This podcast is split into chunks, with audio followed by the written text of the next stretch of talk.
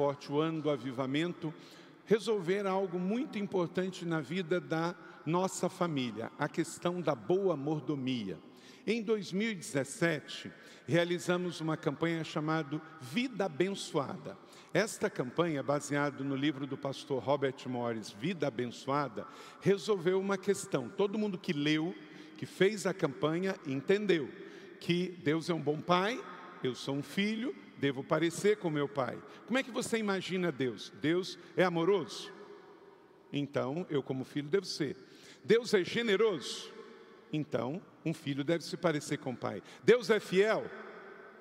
Então, eu também devo ser. Então, todo mundo que fez a campanha aqui na igreja entendeu que para estatar uma vida abençoada, eu tenho que ser amoroso, fiel e generoso, como meu pai é. E aí eu entendi, a ficha caiu, todo mundo entendeu, a questão da fidelidade. Eu devo entregar com alegria meu dízimo, minha oferta, ser generoso com o meu tempo, com os meus bens, com a minha casa, devo ser anfitrião, devo ser hospedeiro, devo amar as pessoas, devo sustentar a obra de missões, tudo com generosidade. Mas aí passou algum tempo, algumas pessoas falaram, isso aconteceu tanto na igreja do Robert Morris, lá em Dallas, no Texas, quanto aqui. Olha, eu estou sendo fiel, eu dou dízimo, eu dou oferta, eu participo da obra missionária, eu estou sendo amoroso, mas eu não saio do vermelho. Continuo com a conta no vermelho, continuo com dívida. Sabe o que aconteceu? Você resolveu um problema: entregar a parte de Deus, sendo fiel e amoroso. Mas a sua outra parte continua com problemas. É a administração pessoal sua.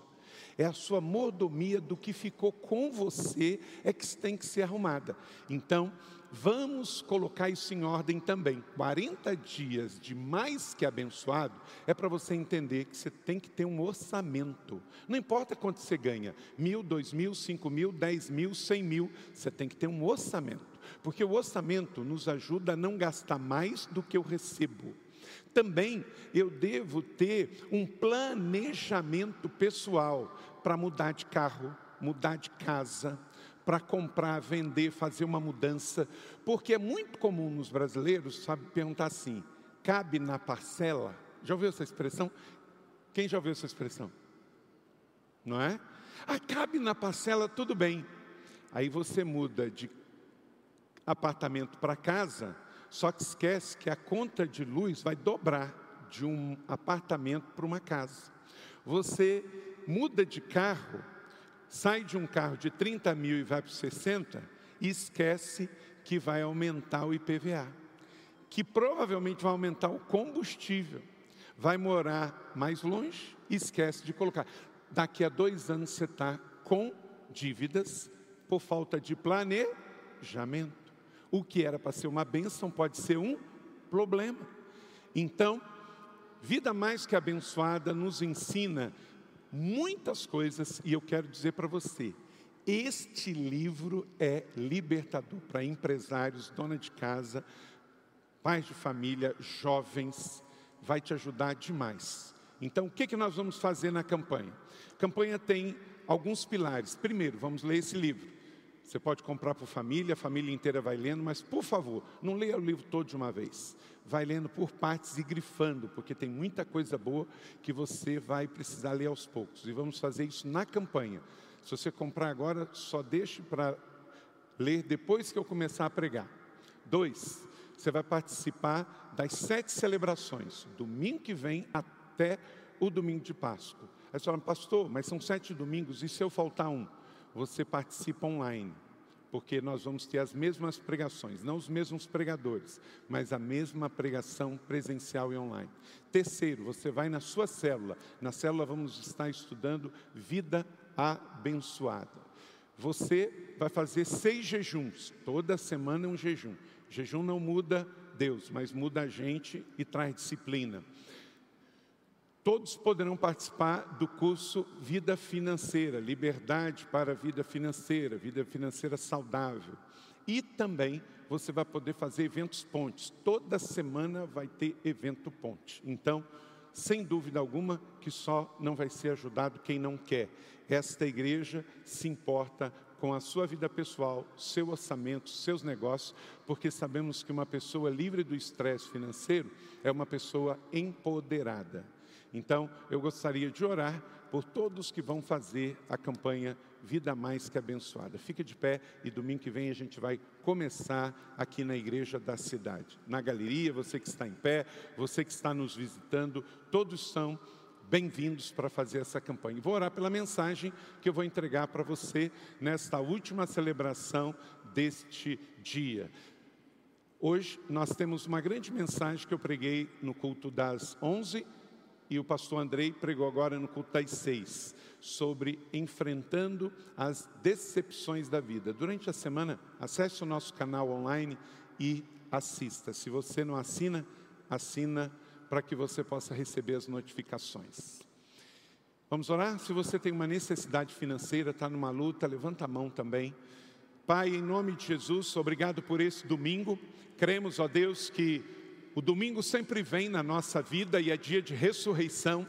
Pai, eu quero agora interceder pelos meus irmãos e irmãs que estão aqui em especial pelos que estão com as mãos levantadas, porque há uma necessidade específica de provisão financeira, de organização, de emprego, de multiplicação, de solução. Abençoe as finanças de cada um em nome de Jesus. Pai, e todos que estão de pé, dizendo que fazem um compromisso contigo de viver uma vida mais que abençoada como bons mordomos de Cristo eu repreendo o devorador, o cortador, o destruidor, o migrador, todo espírito de confusão na vida financeira dos teus filhos. Em nome de Jesus, que essa igreja seja livre das pressões das dívidas, que ninguém aqui compre por compulsão, que ninguém compre aqui, ó Deus, sem necessidade, mas sim Ore primeiro e compre depois. Eu abençoo o orçamento de cada um, a mesa de cada um, as empresas, os negócios, sonhos e projetos. Faça prosperar em nome de Jesus. E Pai, agora use a minha vida, quero ser um canal do Senhor para promover crescimento na vida dos meus irmãos. Espírito Santo de Deus, que está em nós e entre nós, toque em nossos corações e use a minha vida e a tua palavra, não volte vazia, em nome de Jesus. Amém. Pode sentar.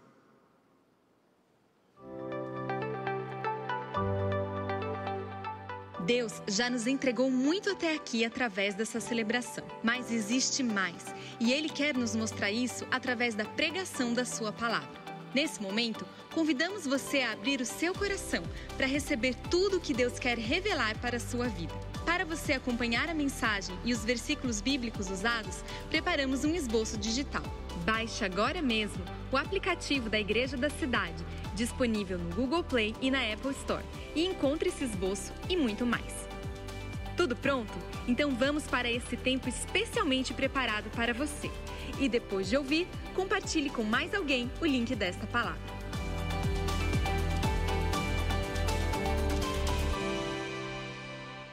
Amém. Somos uma família para pertencer, no presencial ou online, sua família onde você estiver. Vamos à palavra desta oportunidade, os desafios do crescimento pessoal. Você pode dizer isso comigo?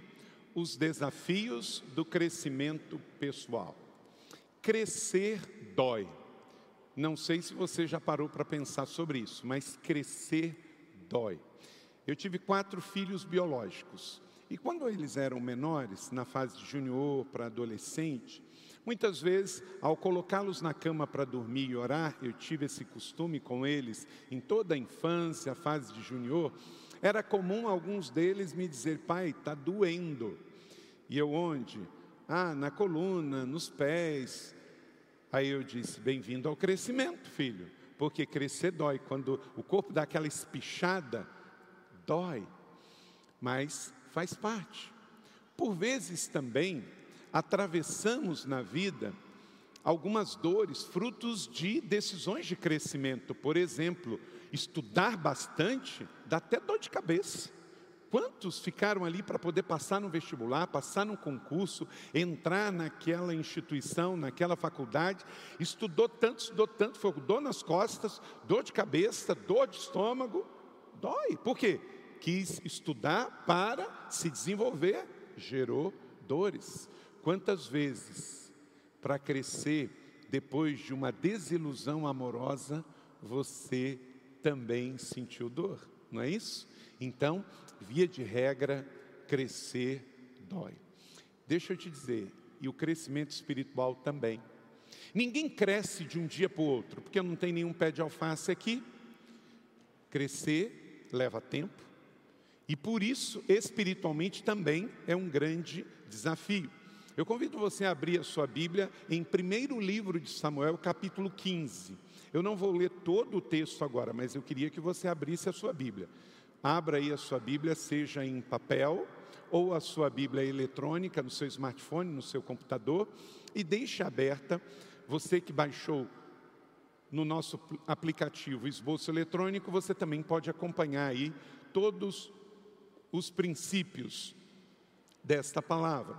Enquanto você abre, eu quero lembrar uma frase de H. Jackson Brown Jr., é um escritor norte-americano. Ele disse o seguinte: Eu aprendi que para crescer como pessoa, eu preciso me cercar de gente que chegou onde eu ainda não cheguei. Faz todo sentido o que ele diz. Deixa eu dizer uma coisa, não confunda. Você precisa conviver com todo tipo de pessoas. No trabalho, na faculdade, na igreja, você convive com todo mundo, até porque nós não fazemos acepção de pessoas. Porém, para você crescer, você tem que se cercar com quem está num outro nível que você. Então, se você quer crescer intelectualmente, você tem que crescer ao lado de pessoas que vão te acrescentar. Espiritualmente, você tem que andar com quem também está num nível de maturidade, de conhecimento, de desenvolvimento da fé acima de você, para que você possa ser desafiado a crescer. Não ande só com pessoas que estão fazendo o que você faz, que sabem o que você faz. Isso pode ser mais cômodo, mas não é o melhor. O crescimento tem um preço e, como diz, por vezes dói. E nesse texto de 1 Samuel capítulo 15 tem um exemplo de alguém que não cresceu. Se tornou rei, mas não cresceu. E aí teve vida curta. Quem foi? Saul. Saul. Deixa eu te dar um contexto dessa história. Olha para cá. Israel, tente pensar no mapa de Israel. Líbano ao, no, ao norte, Egito ao sul, do lado Jordânia, nos tempos bíblicos da conquista de Israel, todos esses povos ao redor tinham monarquia. O Egito tinha rei, o Líbano tinha rei, Tiro e Sidom. O reino dos Amonitas, atual Jordânia, tinha rei. E a terra de Israel tinha vários reinos. Os povos cananitas também tinham monarquia. Mas Deus tinha instituído uma outra coisa chamada teocracia, o governo de Deus. E ele governava como? Com juízes. Aí ele levantou Sansão, é, Gideão, Débora, eram juízes de Israel que tinham um conselho, Deus falava, ouviam os profetas e tomavam as decisões. Então era o único povo que no meio de um povo que tinha muitas monarquias, tinha uma teocracia, um governo de Deus através de homens de Deus. Mas o povo começou a invejar. Parece que a gente continua meio igual. A gente não se contenta com o que Deus nos dá e começa a cobiçar o que Deus deu para outras pessoas ou o que outras pessoas têm. Nem tudo que é bom, olha para cá, nem tudo que é bom é bom para você. Pode ser que é bom para os outros, mas não é bom para você. O que é bom para você é o que Deus te deu. Israel tinha a teocracia, tinha os juízes de Israel. Mas eles queriam, lembra quando Gideão teve aquela grande vitória? O que, que o povo queria fazer de Gideão? Rei, é o nosso rei. Até rimou, né? Rei, rei, rei, Gideão é o nosso rei. Rei, rei, rei, Gideão é o nosso rei nem se abalou e falou assim: Deus não me mandou ser rei de vocês. Eu venci, Israel venceu, mas Deus não nos chamou para liderar vocês como rei. Israel não sabia o que queria, mas o grande juiz Gideão sabia, e ele não se seduziu com o apoio popular. Pois bem, a vida seguiu e o povo, ah, eu quero um rei, eu quero um rei, quero um rei. Deus pegou então deu Saul. Mas não era bem o rei que Deus queria. E aí veio uma batalha. Deus então, Samuel já tinha ungido Saul rei, ele já estava liderando, e aí veio uma grande batalha. E a primeira batalha de Israel, sabe contra quem foi? Os amalequitas, diz esse texto. Você se lembra quando o povo saiu do Egito depois de 400 anos de escravidão, 600 mil homens, isto é, mais de 2 milhões de pessoas, saíram do Egito, e quando entraram no deserto, quem foi o primeiro povo que atacou o povo de Deus? Os Amalequitas. Pois bem, esse foi o primeiro povo que atacou o povo de Deus quando saiu do Egito e veio para Canaã, e agora, quando Saul é ungido rei, ele se torna o seu primeiro inimigo. E Deus falou: destrói todo o povo amalequita, do rei até o soldado, matem tudo, acabam tudo, porque eles foram inimigos do povo que saiu do Egito. Não poupem nem crianças, foi radical. E todo despojo deve ser dado em oferta para mim. Por quê? Porque era uma batalha primícia era a primeira batalha de Israel como um rei, com Saul como rei. Então precisava uma primícia. Deixa eu dizer uma coisa: toda vez que você receber uma primeira parte de alguma coisa, não se esqueça da primícia de Deus. Isso é um valor que traz prosperidade. Dízimo nos dá proteção contra o que eu já tenho. Oferta mostra a minha generosidade para com o Senhor, e primícia é o plus da minha prosperidade. Pois bem, Saul fez tudo diferente. E aqui tem o contexto.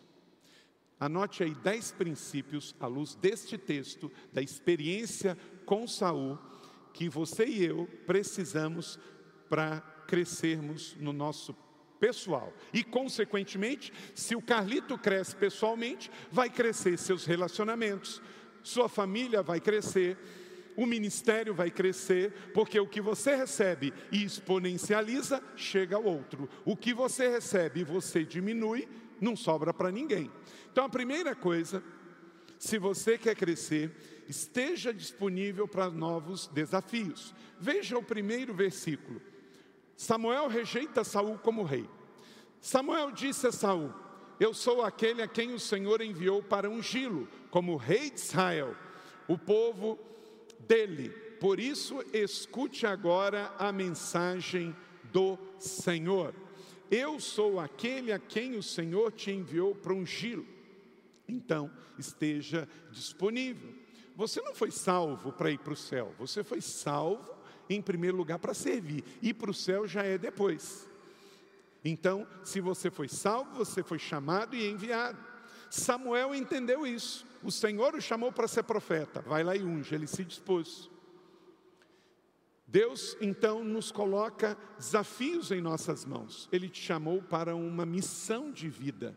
Essa missão deve ser exercida onde você estiver, com a sua formação, recurso, profissão, influência, com o que você tiver nas mãos. Samuel fez exatamente o que é certo, Saul fez exatamente o que é errado. Então, na vida, sempre nós vamos ter exemplo de o que Deus deu na mão de alguns que acertam e os outros que erram, por questão de escolha.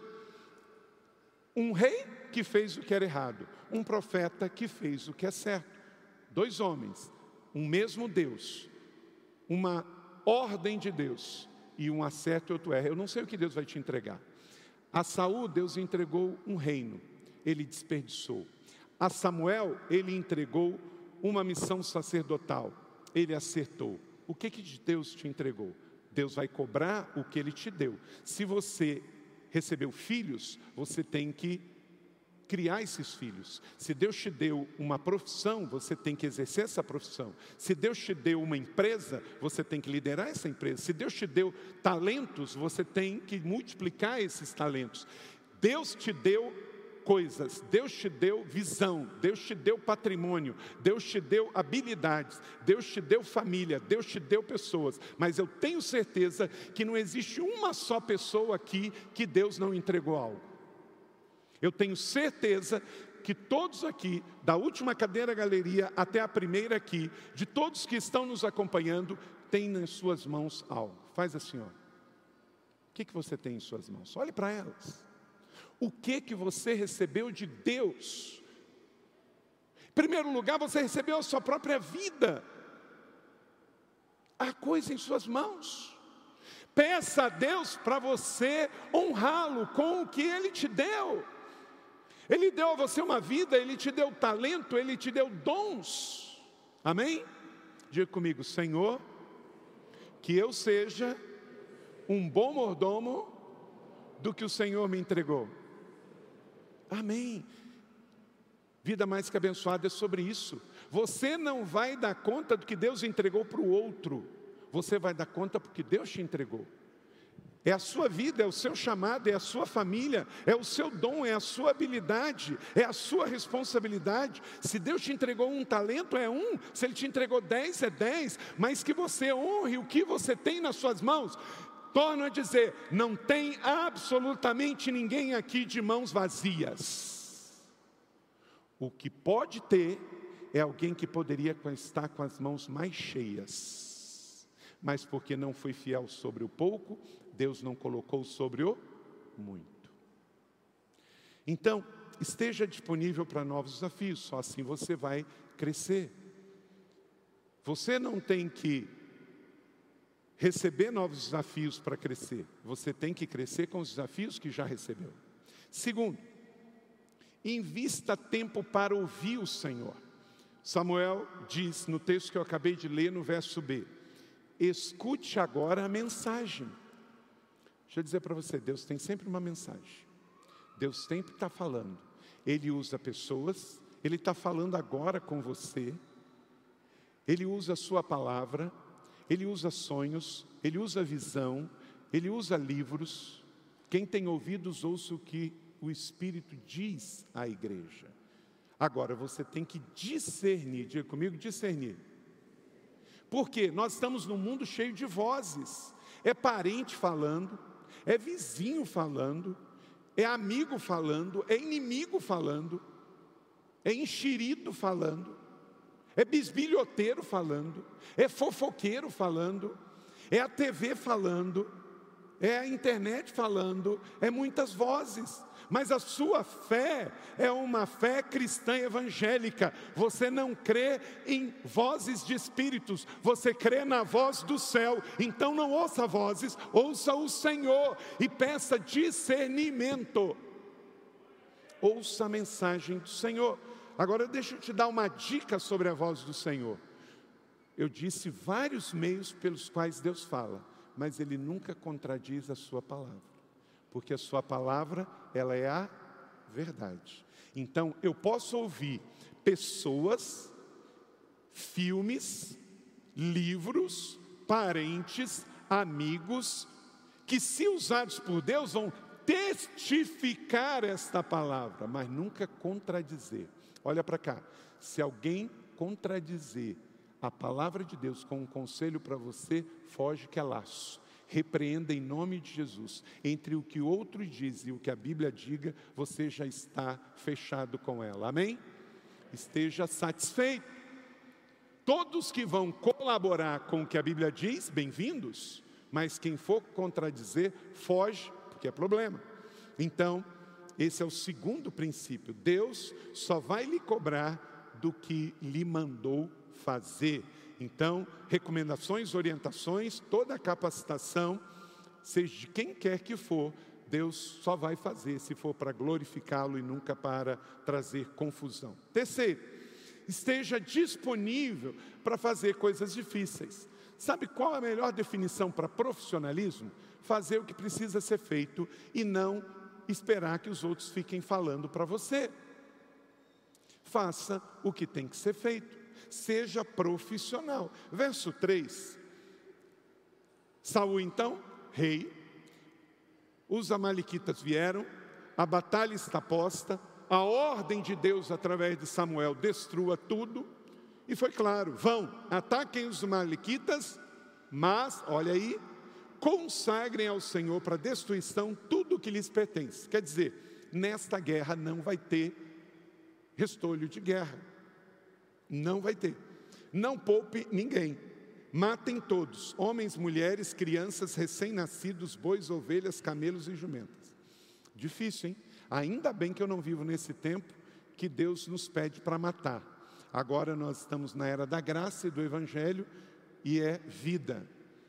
Não é olho por olho, dente por dente. É perdão 70 vezes 7. Mas, naquele contexto de Israel, porque tinha que conquistar Canaã para instalar um novo povo, teve essa realidade. Porque se não matar os inimigos, eles vão se instalar na terra. Então havia um contexto. Quando Deus mandou matar, é porque tinha um contexto. Não é o caso nosso agora. Mas tem uma outra realidade. Deus continua nos pedindo tarefas difíceis. Talvez Deus está te pedindo para perdoar alguém que você não quer perdoar. Isso é uma tarefa difícil. Talvez Deus está te pedindo para você entregar algo para Ele que envolve finanças e você não quer fazê-lo. E Deus está pedindo para você fazer. Talvez Deus está te pedindo para mudar de emprego e você não quer fazer porque você gosta de lá. Talvez Deus está te pedindo para terminar com esse namoro e você não quer fazer porque você está apaixonado mas está apaixonado pela carne e não pelo plano de Deus. Talvez Deus está falando com você que é hora de ficar e você quer de todo jeito partir.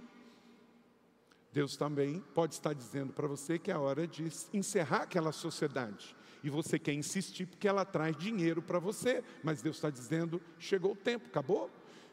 Então, se você quer crescer, prepare-se para tomar decisões difíceis. Decisões fáceis, são fáceis de serem tomadas, mas Deus não está comprometido com o meu conforto e com o seu conforto, Ele está comprometido com os planos dele. Então, se Ele diz termine esse namoro, termine, termine esse noivado, termine, mas também se Ele diz case com aquela menina que você não acha tão bonita, case. É decisões difíceis. Qual é a boa, perfeita e agradável vontade de Deus? Esteja disponível para fazer coisas difíceis. Todo mundo que gosta de pescar, gosta mais de pescar do que lavar rede. Mas sem lavar rede não tem pescaria no dia seguinte, não é verdade? É interessante. Você já percebeu que quem gosta muito de cozinhar não gosta muito de lavar panela? Eu percebo isso um pouquinho. Aonde passa, deixa um rastro. Impressionante. A minha mãe, eu nasci no interior, meu pai falecido cedo, então todos os meus irmãos eram uma irmã e seis irmãos. Todos nós, todos, sem exceção, todo mundo tinha que ajudar em casa. Então lá em casa todo mundo sabia lavar, passar, cozinhar, tudo, porque a minha mãe saía para trabalhar para costurar, na costureira de mão cheia, e todo mundo tinha que fazer de tudo um pouco.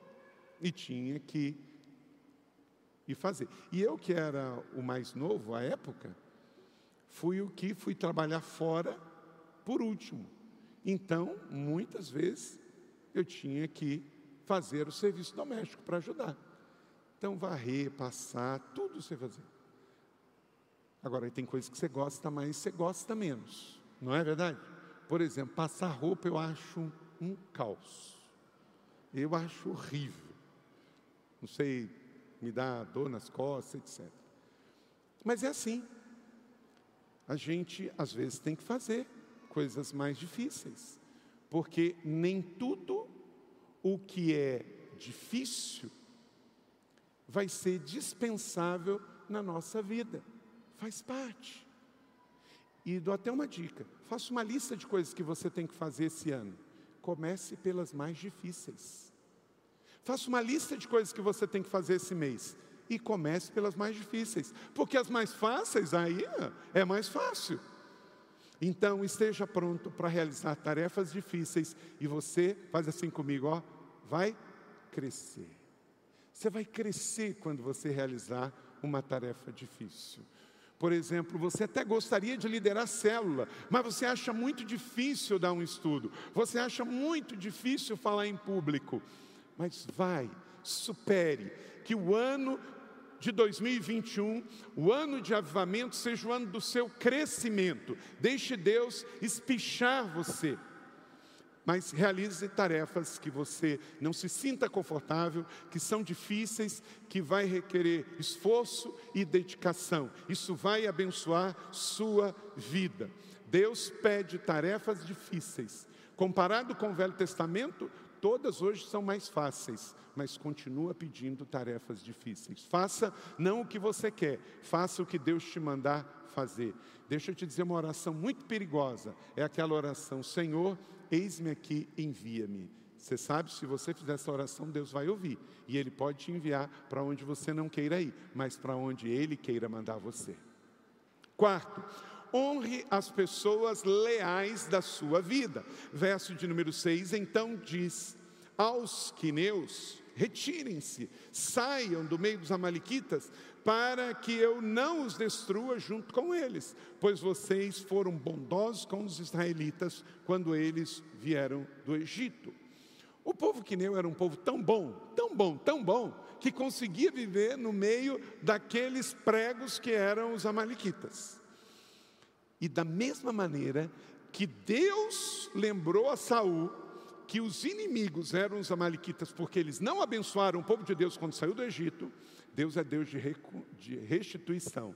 Abençoe os quineus, porque quando eles saíram do Egito, quem abençoou o povo de Deus? Os quineus. Então, honre quem te abençoou. Você prosperou, meu irmão? Quem te ajudou quando você estava no início da sua carreira? Ligue para essa pessoa e fala assim: estou fazendo um depósito na sua conta. Uau, isso é uma boa notícia, não é, Pastor Marcos? Você recebeu um WhatsApp assim, ó, passa o número da sua conta. Coisa boa, né, Fernando? Passa o número da sua conta, que Deus mandou eu trazer uma restituição do seu investimento na minha vida. Gente, o camarada que nunca foi batizado com o Espírito Santo vai ser naquele dia, vai falar em línguas e tudo mais. Porque hoje isso é um avivamento. As pessoas mandam WhatsApp com a conta para cobrar. Ou oh, deposita aí que você está me devendo. E não o contrário, manda a conta que eu vou depositar para você. Gente, nós devemos dar dízimo, devemos dar ofertas, devemos dar primícia na igreja, mas deixa eu dizer uma coisa: nós também temos que dar dinheiro para as pessoas da nossa vida. Você deve dar dinheiro para seus parentes, até seu cunhado às vezes. Camarada só liga para você para pedir, mas às vezes ele te abençoa também. Então, dê para ele. Gente, é impressionante. Faz o teste de uma oferta um pouquinho melhor no posto de gasolina, num restaurante. Você vai se sentir tão bem, porque a Bíblia que diz: mais bem-aventurado é dar, é dar. Existem pessoas aqui que sabem o que eu estou falando, e fazem isso com alegria. Mas eu sei também que existe bem pouquinho, talvez é só um, que é avarento e nunca deu uma oferta. Crente não dá gorjeta, não dá esmola. Você vai dar uma oferta. Olha, toma aqui, arredonda.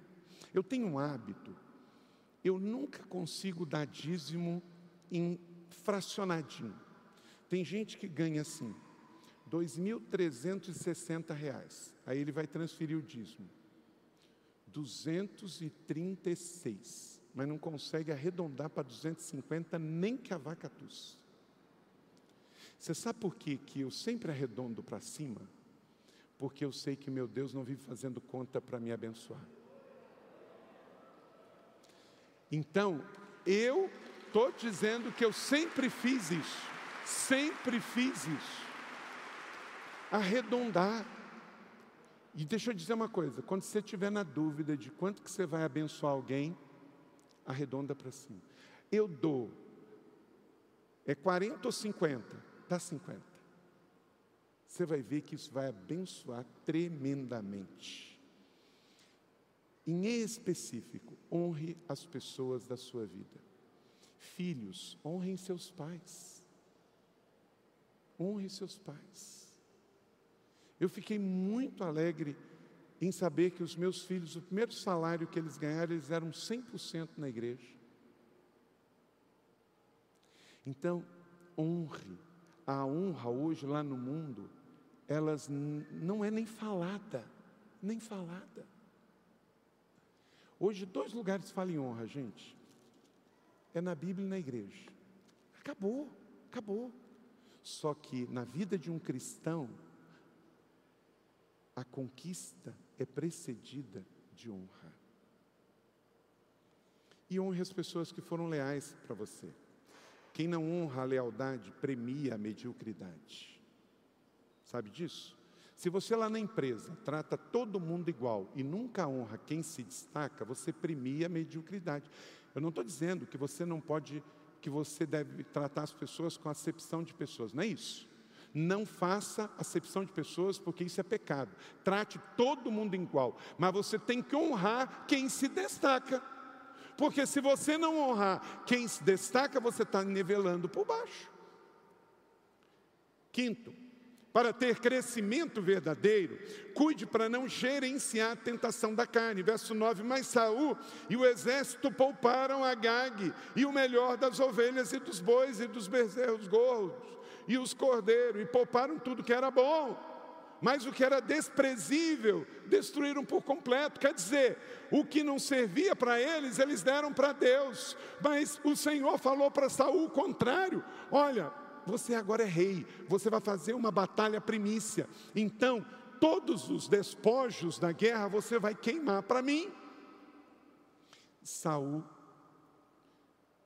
poupou a vida de Agag, o rei, e as melhores coisas, os melhores bois, as melhores ovelhas, os melhores equipamentos. O que, que ele fez? Gerenciou.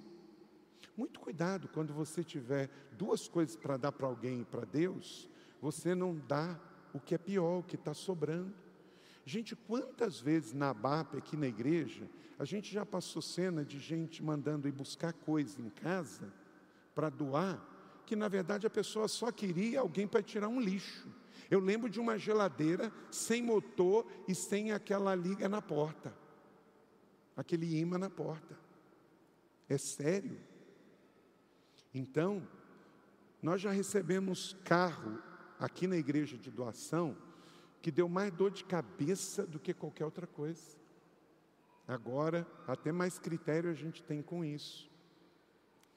Porque você precisa perguntar se você está entregando o seu melhor.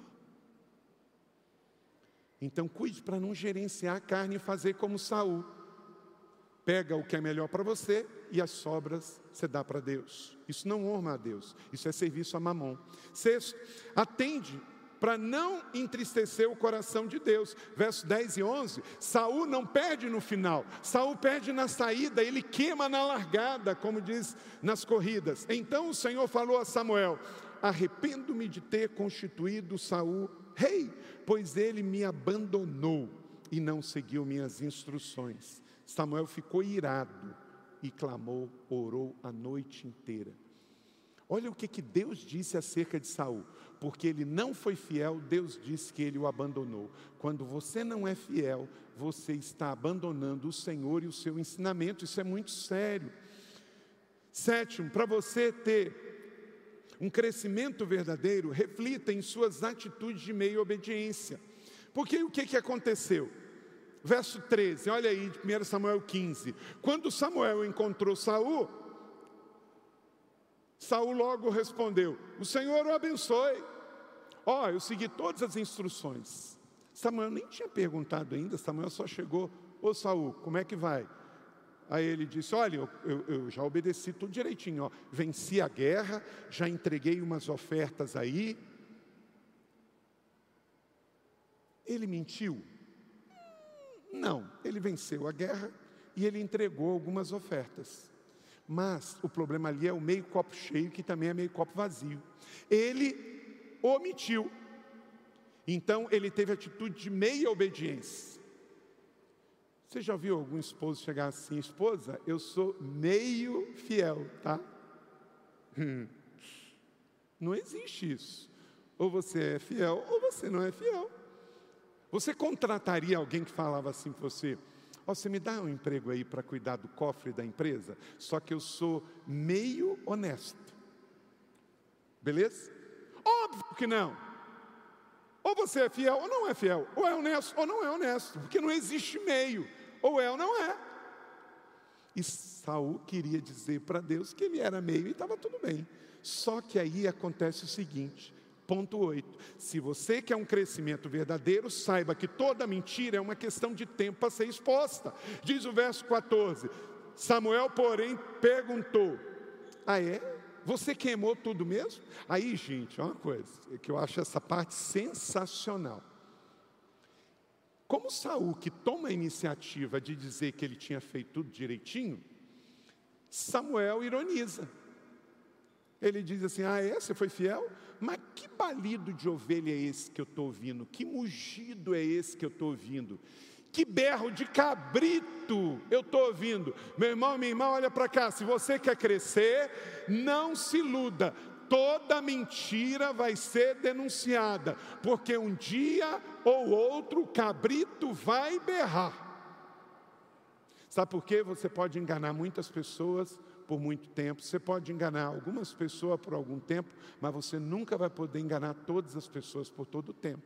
Porque, da mesma maneira que você não esconde a verdade, ela vem, um dia também a mentira vai vir. Vai vir. Aquele WhatsApp vai ser exposto. Sabe? Gente, ó, eu tenho 50 anos de idade. Eu tenho 28 anos que eu sou pastor e já vou fazer 24 que eu estou aqui. O que eu já vi de história de casamentos arrebentados, porque eu descobri, veio o cônjuge e disse, às vezes homem, às vezes mulher. Ah, como é que você descobriu? Gente, o diabo vai usar todas as maneiras para expor. Recentemente, nós descobrimos um caso lamentável. Sabe por quê? A irmã, olha só, a irmã do camarada que sabia que o seu irmão estava traindo, ligou para dizer: Ó, oh, avisa Fulana que ela está se envolvendo com meu irmão e meu irmão não presta. Irmão de biológico. A irmã deu o recado. Hoje, gente, celular está correndo por todo lado, estão tirando foto, estão mandando, criando perfil falso esse tempo eu recebi uma denúncia por um perfil falso de um irmão da igreja que estava traindo a esposa indo em motel. E o traído pegou e mandou um privado para mim. Então, o que, que é isso, gente? É cabrito berrando. Só que naquele tempo era literalmente cabrito. Agora é a rede social, ela vai berrar. O celular vai berrar. O WhatsApp vai pular. Alguém viu, alguém fotografou. E o diabo é o primeiro a querer desmoralizar. E olha, sabe o que, que o diabo mais gosta? Fofocar sobre crente. Porque o do mundo já é dele. Mas o que é de Deus, o diabo ama escarnecer. Então, se você quer crescer, abandone a mentira e comece a falar a verdade. Porque quem fala a verdade, deita e dorme o sono dos justos. Quem anda na mentira já vai dormir preocupado o dia que a sua mentira vai ser exposta. Porque é só questão de tempo. Nove, entenda que justificativas mentirosas só pioram as coisas. Verso 15, respondeu Saul. Sabe o que é, Samuel? É que os soldados trouxeram dos Amalequitas e eles pouparam o melhor das ovelhas e dos bois para sacrificarem ao Senhor o seu Deus, mas destruímos o restante totalmente. Cara de pau, sacana. Já foi pego com a mentira. Aí agora mente de novo, quer dizer, só piora as coisas. Se foi pego, como diz aí a gíria, com as calças na mão, irmão, é, tem é que confessar, pedir perdão, porque não vai. Agora Saul vai. Então, na verdade, sabe o que é, Samuel? É que a gente, esse balido que você está ouvindo aí, é porque a gente ia fazer um, uma oferta. Ia nada. Ia, era entregar para os próprios soldados que eram amigos do rei. Mas aí o que, que aconteceu? Ele não esperava, décimo e último, que Deus confronta a quem ama. Esse é o décimo princípio. Se você quer crescer pessoalmente, exponencialmente, saiba que toda vez que você for confrontado em amor é porque Deus te ama, porque um bom pai confronta o filho, ele não deixa o filho largado. Verso 16 Espere, interrompeu Samuel. Samuel não deixou nem aquele trololó todo se estender. Espere, Saul. Eu vou contar o que o Senhor me disse na noite passada. O que ele não esperava é que tinha um homem de Deus ali para falar com ele e que o Senhor avisou em noite passada que Saul tinha sido infiel. Queridos, esses dias eu fui a um, um supermercado pegar algumas coisinhas, entrei e saí. Quando eu cheguei no supermercado, eu encontrei uma pessoa que não saiu muito bem da nossa igreja, falou coisas que ele sabe que não eram verdadeiras e criou alguns problemas de relacionamento, etc. Só que tinha muitos e muitos anos. Embora que São José é uma cidade de 800 mil habitantes, ela também é uma cidade de interior e a gente vive se encontrando as pessoas, principalmente nós que somos da família da fé. Mas, queridos, esse irmão eu nunca mais tinha visto. E tinha muitos muitos anos, mais de 10 anos. Queridos, quando eu entrei no supermercado e que eu vi, eu fui em direção a ele, só que ele estava morrendo de vergonha de mim. Ele abaixou a cabeça, ele não sabia o que ele ia falar, ele gaguejou e etc. Deixa eu dizer uma coisa para você. Se você na sua vida tiver dificuldade de encarar qualquer homem de Deus na sua vida, se corrija e se cuida. Que você tenha alegria de ver homem de Deus. Irmãos e irmãs de fé, pastores e líderes, que você pode sentir saudade, que você pode sentir uma grande alegria em rever, mas nunca vergonha de encarar. As trevas têm muita dificuldade com a luz. Por quê? Porque as trevas têm que sumir. Meu irmão, guarda isso no seu coração, que em nome de Jesus você pode viver 10 anos, 20, 30, 40, 50, 60, 70 anos, que você não deva nada. A Bíblia diz: não deva nada para ninguém, a não ser o amor. Se quando você vê alguém da sua vida que você tem que esconder o olhar e não pode dirigir o olhar, tem algo errado e não é com aquela pessoa, é com você.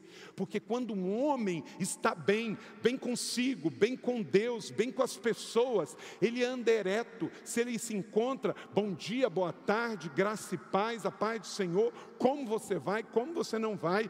Quando anda procurando o chão, olhando para distrair, vendo paisagem, é porque a consciência cristã acusou de que tem algo errado. Não se esconda do seu passado, das suas tretas, dos seus erros, se foi pela carne, se foi por compulsão, se foi por autojustiça, se foi por medo, se foi por qualquer coisa. Isso é com parente, isso é com colegas de trabalho, colegas de estudo, irmãos de fé. Não fuja de ninguém.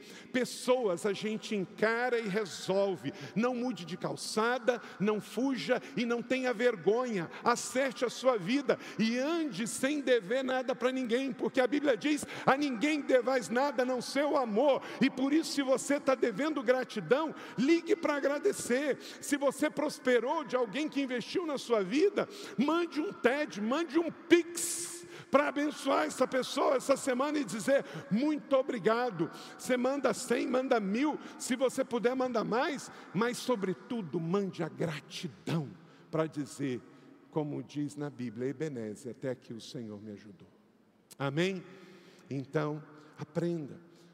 Agora, se Deus te confrontou, como confrontou Saul, aqui eu não vou ler tudo isso agora, mas do verso 17 até o verso 23 foi só confronto. Você viu? O texto Samuel falou assim: Saul, para, agora quem vai falar sou eu. Você teve a oportunidade de falar, mas falou bobagem.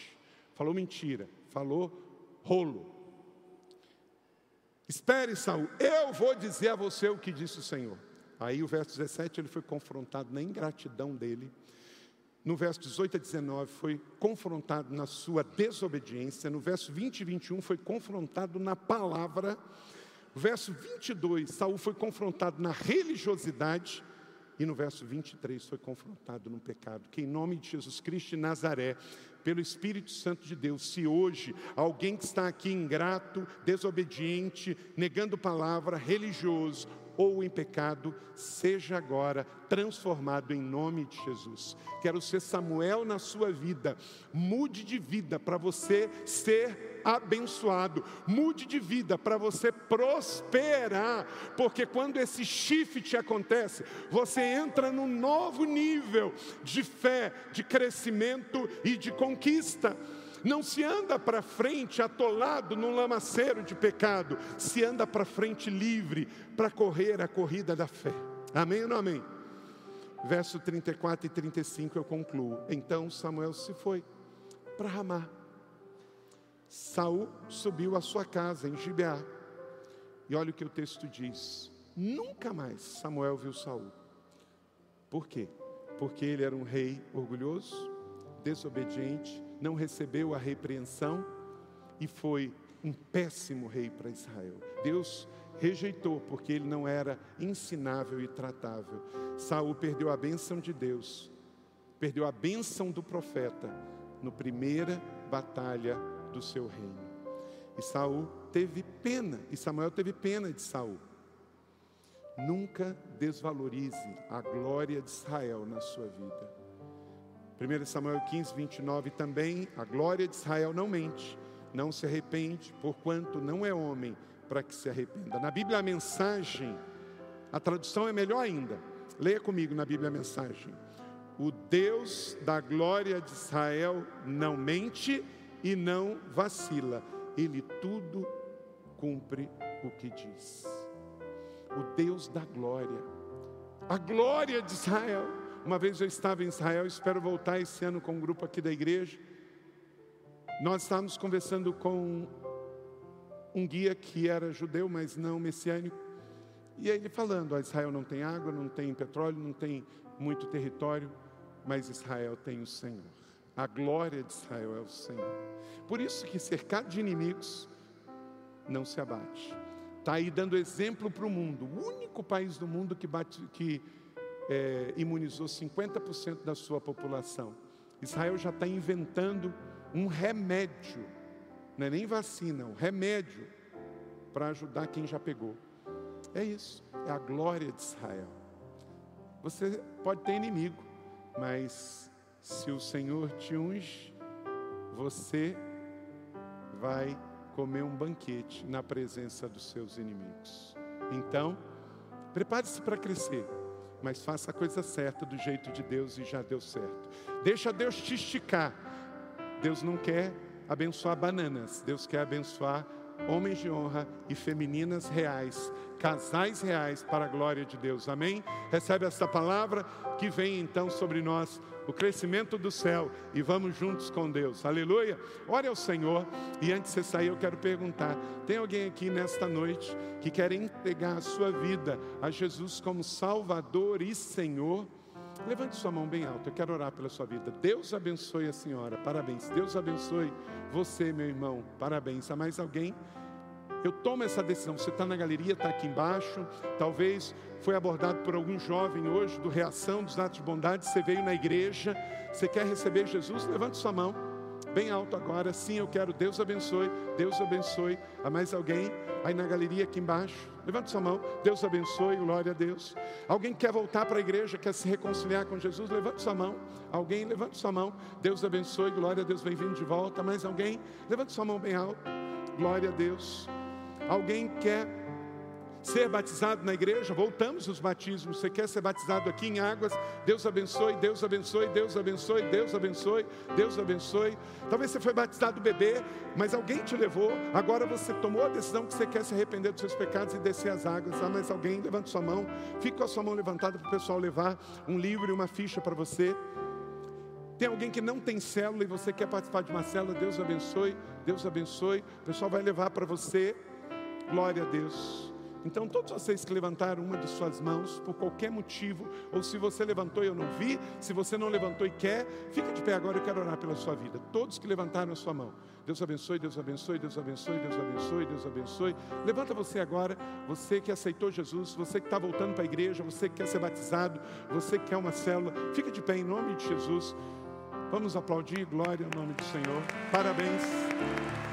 Glória a Deus. Eu vou orar por vocês. Depois você preencha essa ficha e deixe na recepção, por favor. Pai, abençoamos cada um que está de pé. Hoje é dia de alegria, é dia de festa. Traz um batismo de alegria, perdoe os pecados, escreva os seus nomes no livro da vida. Obrigado porque o filho volta para casa, porque há a noção agora de pertencimento. E toda obra do inimigo repreendemos em nome de Jesus. Amém. Parabéns, glória a Deus, em nome de Jesus. Hoje voltamos os batismos, creio que tem fotos aí, não é? Tivemos nove batizados, glória a Deus por isso. Nove de São José, mais sete de Resende, foram 16 novos batismos. Você que foi batizado pode pedir a sua foto, mandamos para você em alta resolução, para você imprimir. E agora Vamos aí, graças a Deus, a segunda onda do Covid está passando e vamos orar para que a vacina chegue a mais pessoas, que o Espírito Santo faça a obra de cura, que as pessoas não sejam contaminadas, continue se cuidando com máscara, álcool gel, distanciamento, todo cuidado, toda tempestade vai passar e em nome de Jesus vamos voltar ao normal. Amém?